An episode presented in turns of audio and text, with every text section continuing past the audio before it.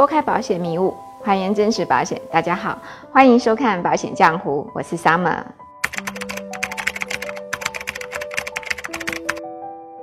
哇，这一期的标题是不是非常的劲爆呢？为什么说所有的免赔额都是耍流氓呢？今天我们就来好好说说这个话题。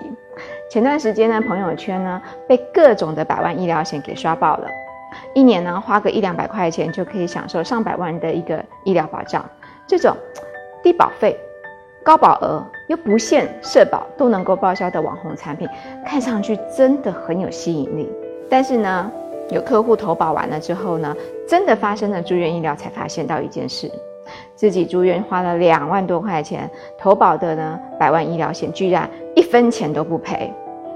那怎么会发生这种一分钱都不能赔的情况呢？这个呢，跟百万医疗险里面的免赔额三个字有着非常直接的关系。免赔额呢，是很多的客户在买保险的时候非常容易忽略的一个点，但是却又非常重要。那究竟什么是免赔额？不清楚免赔额的设定对我们的权益会有什么样子的影响呢？首先呢，我们来看一下什么是免赔额。所谓的免赔额，其实就是呢，保险公司设置的一个额度，低于这个额度呢，保险公司是不会赔付的哦。举个例子来说，如果我们投保了一份保额为一百万的一个医疗险，但是呢，它其中有一个点叫做免赔额是一万块钱，所以如果我因为意外啦、疾病的原因住院治疗的过程当中，我可能只花了八千块钱，花了九千九百九十九块钱，这时候。保险公司因为在一万块的额度之下，它是一分钱都不会赔付的。那么为什么会这样呢？就是因为我们在买产买的时候呢，看上去这个保障额度非常高，但是呢，因为它有一个一万块的免赔额的一个额度在这里。简单的来说，免赔额就是低于这个额度不赔。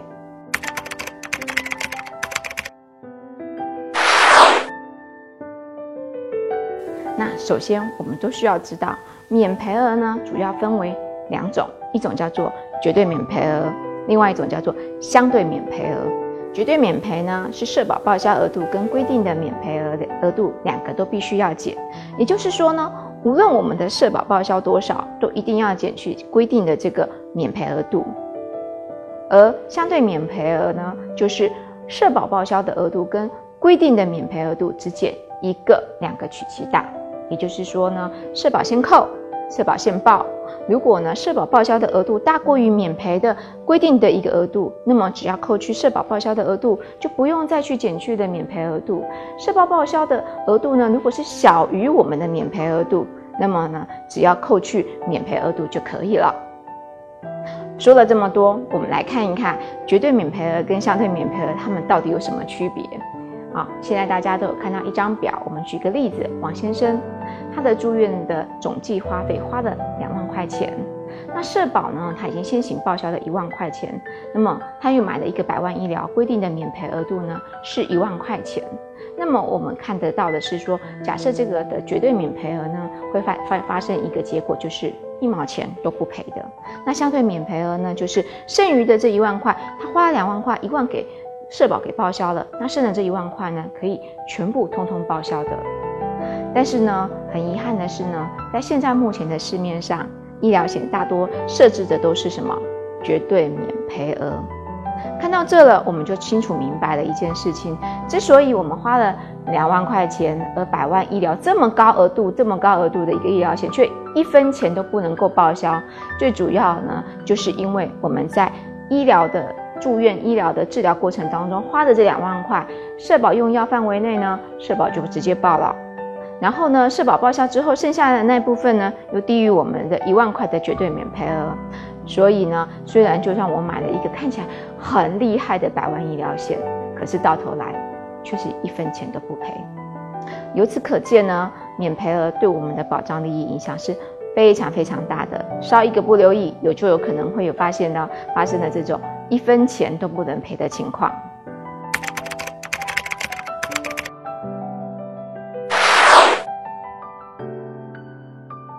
既然免赔额对我们享有的保障带来这么大的损失，我们究竟要如何去规避这部分的一个损失呢？其实呢，免赔额高低跟我们所交的保费呢都是直接相关的。